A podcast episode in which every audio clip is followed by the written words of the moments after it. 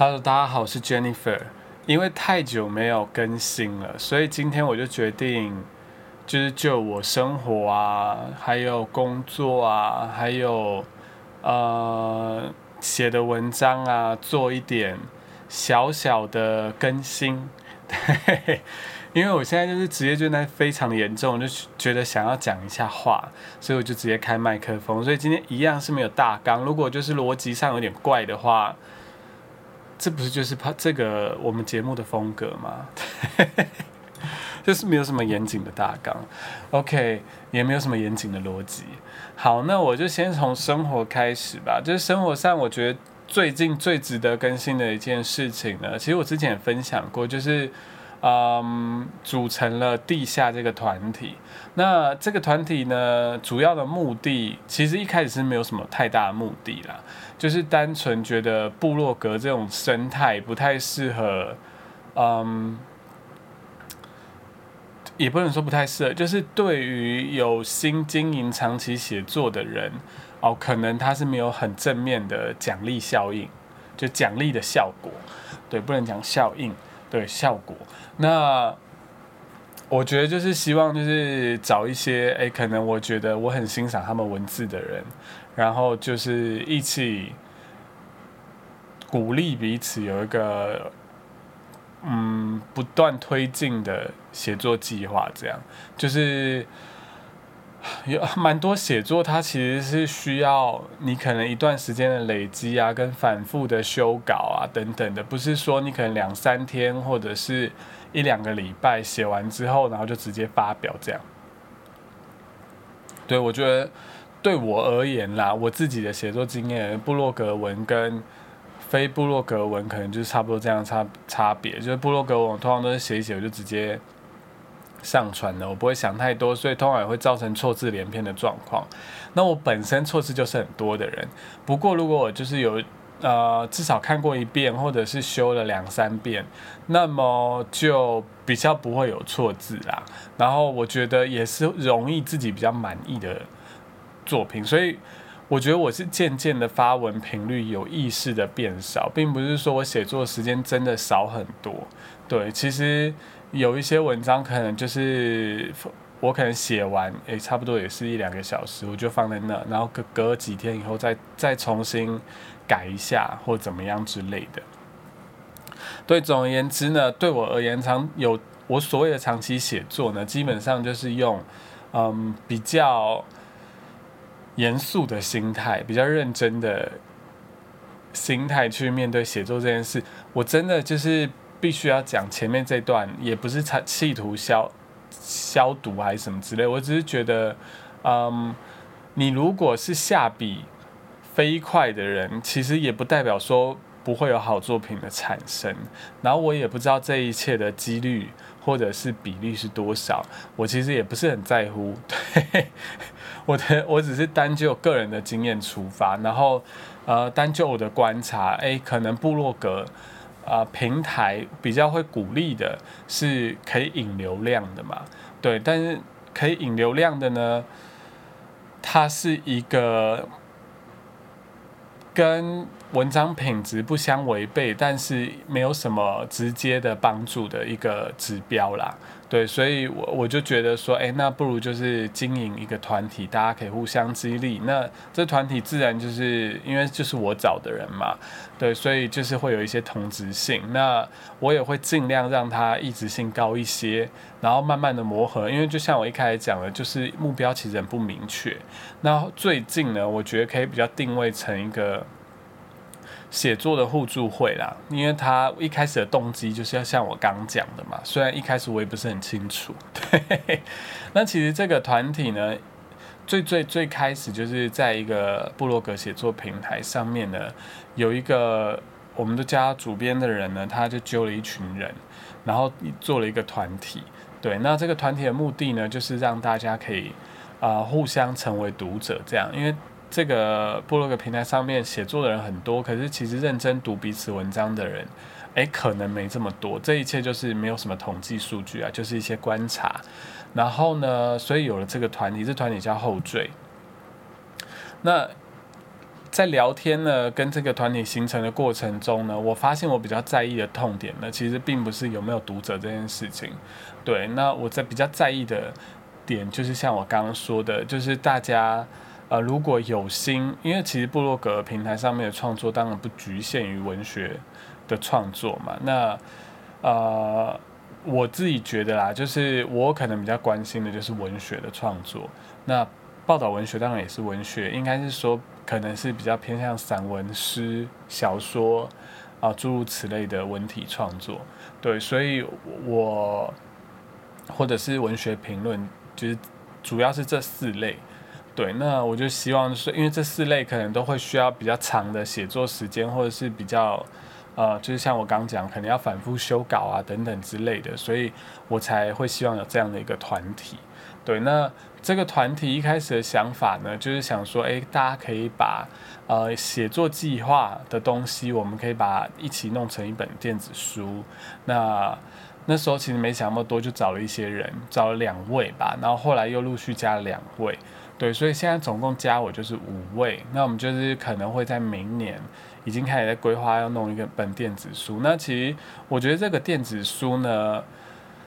考虑这个法律的问题，就是版权啊，或者是这些收益怎么分配啊，这些比较麻烦的问题，所以就干脆就是零元贩售了。我觉得它其实比较像是说给一个比较，嗯，体验阅读体验比较好的方式，就是你可以划线啊，你可以在你的手机啊，或者是用平板或者是电子阅读器啊。去做阅读，然后也可以看到篇章啊等等之类的。我觉得这个可能是波洛格平台上面比较难有的体验，对，所以我觉得还是电子书会好一些啊。那当然，纸本书的阅读体验呢，跟电子书阅读体验呢，我自己是觉得他们各有优缺点啦。但是纸本书。不论他搬家的麻烦哦，他其实还是比较方便一些。我对我个人而言，但因为搬家实在太麻烦了，所以我现在比较倾向买电子书啦。但我觉得未来有可能的话，也是可以做实体书，但是这个就是收益的问题。我觉得收益问题真的蛮麻烦的。对，然后另外一点呢，就是嗯。看作品能什有什么方式，因为它其实比较像是互助会，而不是成为一个出版社嘛。所以就是大家可以看什么方式可以帮助彼此。有些人可能想要投文学奖，有些人可能想要找出版社，那可以就是就彼此的文章来做一些互相批评啊等等之类的。对，所以就是慢慢有一些想法，就慢慢的可以用专案的方式做推动啦。因为我觉得其实，嗯。这种网络的呃沟通的团体或者是成员，其实他的嗯紧密程度不是这么的高。然后呃，我觉得再加上其实大家都有彼此的工作或生活，然后再加上大家国家所在地也不同，所以我觉得来来去去是必定的。所以我也不太期待说可能每一次哦，比如说像我说的电子书。我都是说是年度啦，但是可以做几年，或是第一年甚至做不做出来，我都不知道。所以我就是比较用专案的心态去看它，就是诶，可能差不多时间到，觉得可以做好，那我们就是做一个大概三个月到半年的专案，把东西弄好这样。对我，我可能比较倾向于这样的方式，比较激动。那大家如果呃说不太赞同这个团体的方式啊，我其实后来有个想法，就是嗯。我可以尽量的把这些沟通的方式，比如说，我们专业是怎么做的，我们是怎么用一些 Google 的，嗯，办公室软体，然后来促使这一切发生，然后或者是我们的构想是怎么从零开始的，我想要把它写成一个比较简单的、简洁的这种，嗯。心得吧，分享。然后假设今天有任何一个团员，他觉得说，诶，我跟这个团体的想法已经有出入了，我觉得这时候就是应该给予他一些资源或者是一些想法，就是好，没关系，你跟我们的想法有出入，但你还是想要在写作上面继续努力嘛？那就是你可以把这些方法呢带走，然后就是。因为反正你都已经用过了，对，那你可以自己再改造等等之类，再找新的一群人，对我觉得比较像是这样，就是一个一个这样传下去，对，在可能在某一天呢，就会成为一个比较好的呃团体吧，就是利用网络。对，然后来做一些可能自己真的想做的事情，他就也不会需要太求说你一定要去 scale up 啊，或者是嗯一定要营收啊等等的。我觉得这个我自己对这团体的概念可能是作品大于营收，对，就是作品跟自己的写作的想法是比较重要的。那可能有些人就会觉得，哎，可能营收需要大于作品，哎，那这时候。我觉得大家也不用去妥协什么的，因因为这种已经是非常概念性的东西，那就是真的就是可以另外再组一个团，所以我觉得这些来来去去也是很合理啦。但但因为是这第一年，所以我都还没有讲，我就觉得可以慢慢试。然后反正就是我觉得我自己心目中大概是抓一年到两年，然后等。差不多稳定的时候，就可以真的定定一个比较明确的方向，然后看团体要不要变大一点，然后营收的可能可不可以找出来，这样对。因为最终呢，我觉得虽然是作品大于营收，但是奖励机制还是非常重要，然后最直接的奖励机制。就是钱，对，就是嗯，看这个传播度、曝光度怎么样可以先起来。那当然，作品的品质还是要最先啦。我觉得是刚开始的一两年，可能是最重要的，就是作品的品质。但是同时还是要找一些营营收的方式。我觉得这些平衡很难抓。那反正我这个只是一个十人以内的团体，我觉得理想是不要大于十人啦。对，因为大于十人就会。我觉得就会蛮麻烦的，对你可能就要想东想西，然后可能你要做什么专案，它的需要同意的步骤就会比较多，然后讨论啊等等就会比较繁杂，对，所以这个超过十人可能我觉得不是一个很理想的数字，可能就是我也不知道，到时候再说吧，应该就是先看看可不可以先有电子书出来，然后有官网出来。好，然后呢，再来，这是生活上面的事情啊。但是我觉得现在就是忙一段落，我觉得也不太希望说这件事情占我生活太大的部分。就我个人而言啦，因为创作还是比较重要的。对，因为我觉得我最近这一个月，七月就是有点分心。那一部分当然也是，呃，为了要投稿嘛，那所以就是修稿修了一阵子。那修完之后就觉得有点累，就是休息一下了。其实也休息差不多两个礼拜而已，但是就突然觉得自己很废这样。然后呃，再来就是工作上，工作上呢，因为这个其实没有，这个是已经不是测试版的功能，已经正式版的功能，所以我觉得我可以讲。对，因为我的工作呢，其实就是大家会用那种 App Store 嘛，就是 A P P 的商店，然后。这个专案呢，其实就是说商店里面呢，你的图图示啊，就是 icon 啊，或者是你要讲这 A P P 是拿来干嘛的，或者一些影片啊，你可能都可以在你的 A P P Store 里面看到，或者是 Play Store，就是看你是在哪个平台，就有不同的说法。那这些平台上面。你展示展示出来，跟就是潜在的使用者说明一下你这个 A P P 是干嘛，价值是什么，呃的时候呢，有时候你可能不太确定说，哎，那我的这个图示好已经展现出我的价值，但我不太确定蓝色比较讨喜还是红色比较讨喜，就是我的，如果或者是说今天我的那个游戏的截图，我不太确定说。呃，我的字体是要用可能斜体字，然后用比较那种文字艺术师的形式，还是说用那种最简单的、那用手机最好看的方式？你有时候不太确定要用哪个版本的时候，有一个方式就是可以去做 A/B testing。那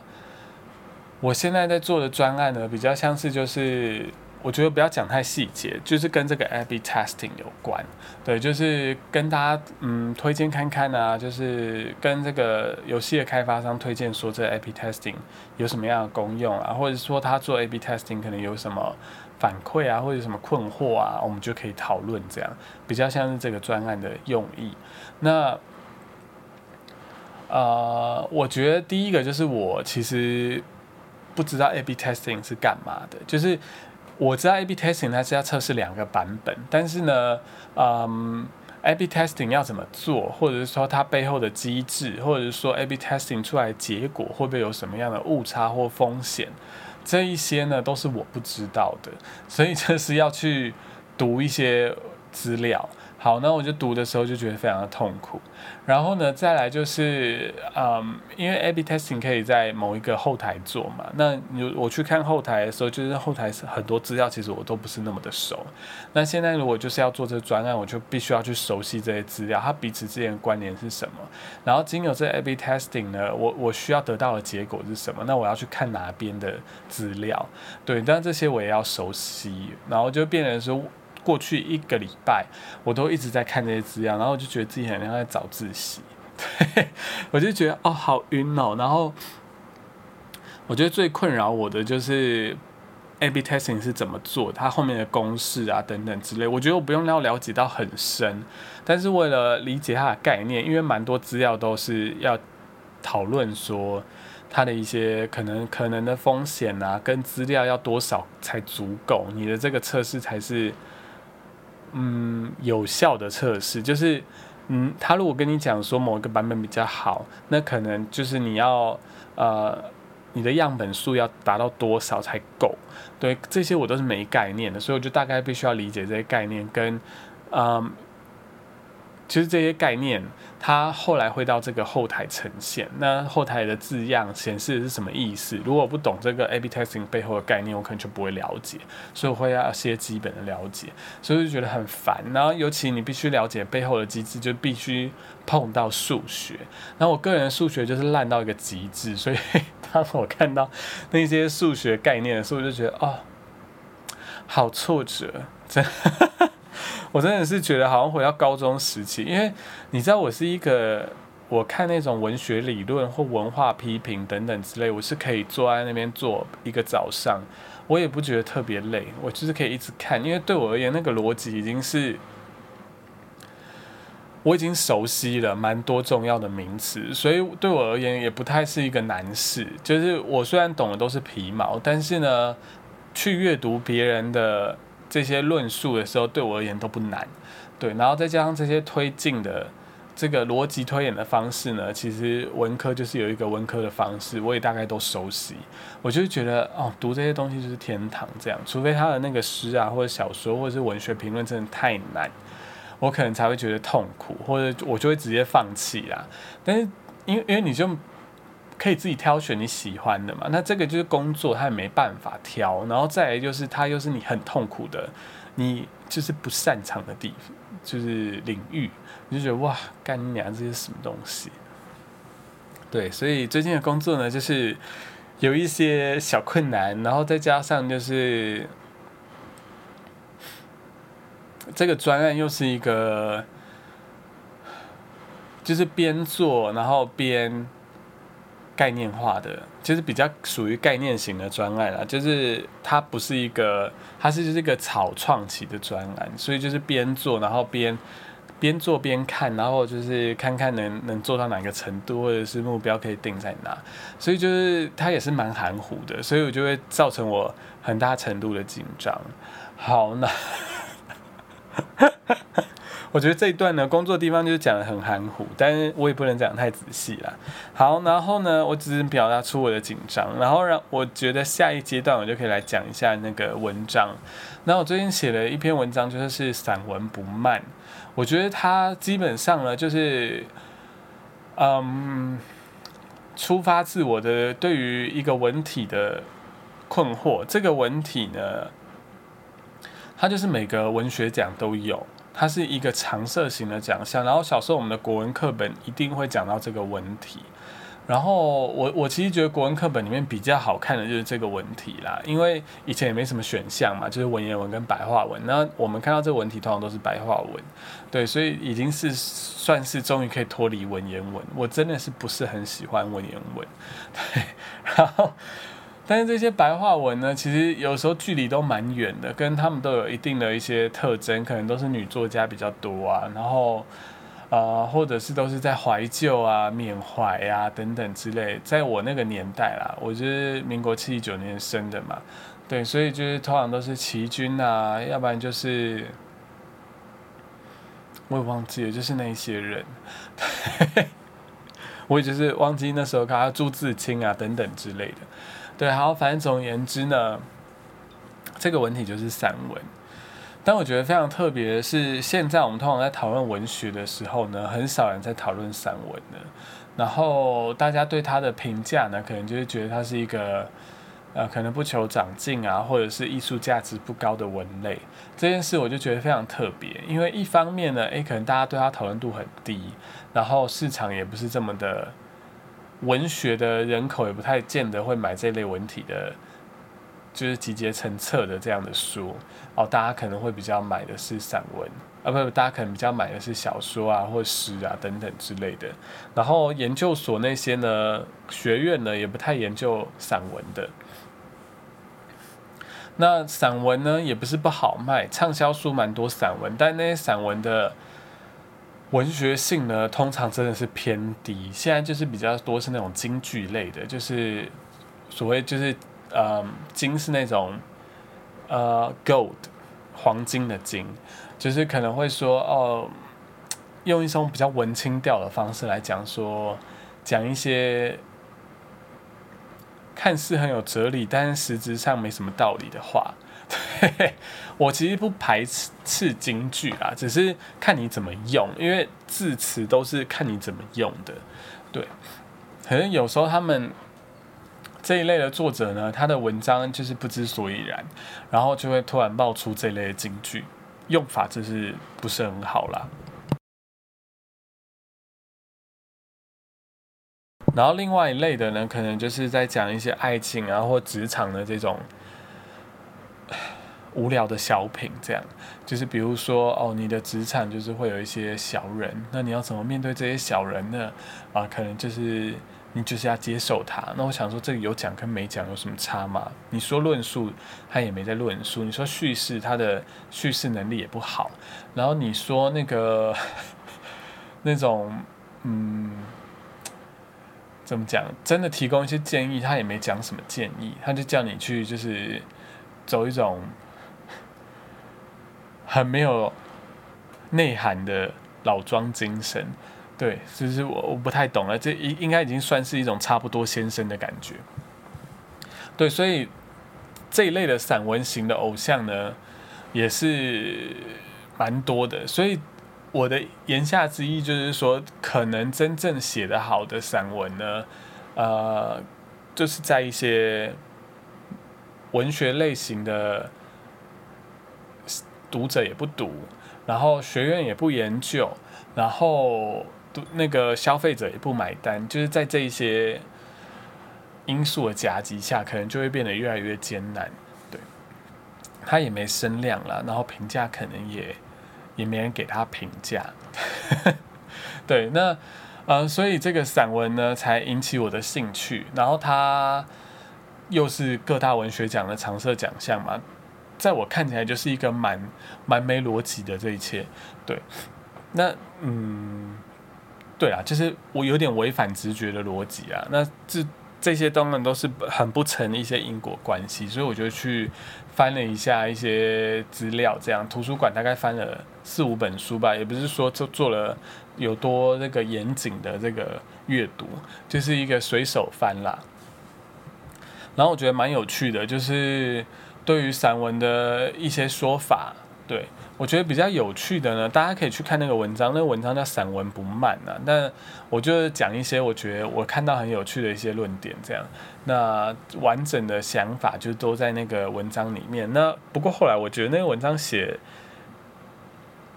有一些可能还没有发展的很好，但我就是边读边发展吧，因为我最近真的对散文蛮有兴趣的。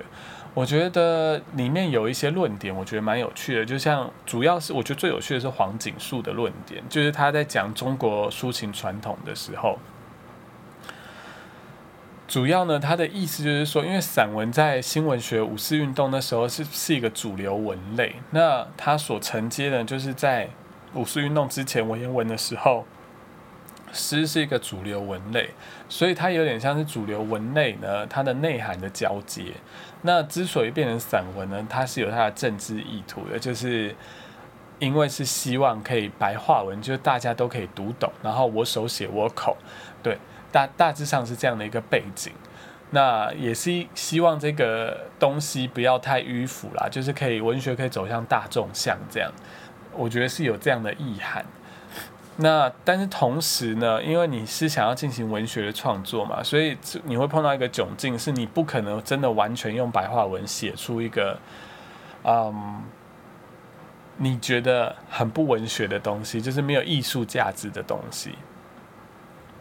对，所以你就会自然去参考以前那种。呃，古典诗或者是文言文诗的这样的一个写作方式，所以文言文诗当中的那种抒情的手法，那种意在于言外啊，那种余韵的那种写法呢，就被传递到散文身上了。主要就是在讲这件事情。那我觉得这件事情呢，它提的提供一个有用的、有趣的见解啦。那也蛮有用的，对。那我觉得文学就是这样，就是你可以提供见解，但是其实也没有所谓的对或错，就是看你提供见解的方式说服力够不够。那我觉得黄景书的说服力是够的，对。那我觉得蛮有趣的，而且你看到蛮多的作品，确实也是用这样的一个逻辑在走。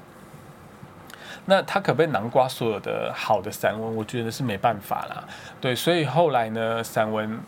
大家，我看到每个人的定义都有点不一样，而且刚好时代都差距蛮大，有那种一九九零啊，然后黄景树的定义差不多是两千啊到两两千一零这左右，然后最近一这看到是二零二零的解释，就是童伟格他们在选散文的解释，对，就会看到蛮明确，就是从呃。一九九零呢，可能就是郁达夫这样子说，呃，散文跟诗是很是亲属关系，他们是有血缘关系的，对他甚至用到血缘关系，我很确定他用了这四个字，那其实就是也蛮印证这个黄景树的讲法。那到了黄景树，这时候当然已经台湾一的背景已经是解严了嘛，那也有蛮多散文出来的，对，但是。白色恐怖那时候的散文，其实我我我还是很不熟，所以我也不太知道，就是也没有去验证过这个中国抒情传统的讲法。但至少呢，浮浮得上台面的，跟可以纳入国文课本呢，都是符合这样的说法的。好，然后到了这个童伟格这时候，就是二零二零，就最近，呃，就会变成偏向非虚构写作。那其实一直以来散文呢，都蛮，它就是。它是真正的一种中西合并的感觉，不像小说，它是真的是从国外学进来的那种感觉。因为中国以前的小说并没有这么的，也不能说没有这么的发达，应该是说并没有这么完整的体系。对，然后流传度可能也没这么高了，然后也也没有发展的这么久。那国外的小说那时候。随着白话文而来的时候，已经是非常完整的一个体系，所以你当然就会优先选择它嘛。但是散文它是真的是有一种，因为已经从先秦两汉时代就已经有散文了，所以它真的是有一种中国历史传下来，同时呢，你又跟国外的嗯 essay 啊、prose 啊，然后一些论述文啊，呃，跟一些。到最近是 non-fictional writing 非虚构写作啊，做一些交流或是嗯碰撞吧，对，所以我觉得它是有一个很强烈的一个民族传统或者是语言的传统。我我这边觉得也不知道该不该讲中国传统，我是倾向讲中国传统啦，因为对对于我而言。不可讳言的，就是台湾在教育上面，你只要是使用中文的时候，还蛮大部分的这个文学上或是文化上的痕迹或遗产呢，都是来自。中国嘛，就是古代的这个中国的概念。那这个这概念当然都是被创造或被建构等等之类。但我觉得我也没能力去讨论太多。但对我而言，用字用中国是没有什么问题的。对，所以就是呃，为什么讲到这边呢？就是我我觉得散文这个文体真的是蛮有趣的。然后最近我也开始在看那个非虚构性写作，那我觉得蛮有趣的是，他们非虚构非虚构性写作的人，真的是可能去采访啊，或者是嗯。有意图的去经历某一些事情，然后用小说的手法，这种艺术的手法把它写下来，其实跟我们，嗯，认知中的，就是台湾认知中的散文不太一样。散文是你可能就是过去的回忆，你把它拿出来，呃，提炼，然后写出文章来，或者是你你突然这一时一刻有什么样的。那种情怀，然后你想要抒发出来，你把它写出来，所以我觉得在动机上面好像有一些不一样。那我还在慢慢的确认跟体验之中，对，但我觉得这件事蛮有趣的。那同时，我觉得李同豪写的那个《红屋子》，我最近也蛮有兴趣的，就是他在写那个圆山大饭店。我觉得看书斋跟那个书封上面的介绍有一点。像非虚构性写作，那他也去采访了一些人，也蛮符合一些非虚构性写作的一些想法，那也是很有意识的去做这件事情。嗯，我也蛮好奇他怎么样去应用这个非虚构性写作这件事情，我不太确定他是不是这样的意图啦，但我真的蛮好奇的。对，所以我最近买了一堆书，可能会明年才读到吧，所以就。慢慢看喽，但我真的很好奇，那我也蛮期待这个我对散文的阅读可以到什么样的一个地方。那我觉得这也是蛮好的切入点，就是让我继续去了解台湾文学啦。因为，嗯，对啊，我我我其实读到那个日治时代之后都有点发散，我其实不太想继续读下去。对，因为我觉得有些小说真的不好看。对。我先不要讲谁，对，那我可是我就觉得散文好像好看蛮多的，对啊，所以我就比较愿意从散文这个角度继续读啦。那尤其我觉得最近又在读那林文月的《京都一年》，哦，真的是好看的要命，对啊，我也不懂为什么大家不继续学院，真的为什么不去好好的读散文呢？散文其实真的蛮好看的。好，So see you next time，今天就是讨论到这啦。今天就讲到这啦，拜拜。那哦对，如果呃你喜欢这个乱无章法 podcast 的话，就可以订阅一下啦。那如果就是想要给给予我一些金钱上的支持，那也非常欢迎啦。拜拜。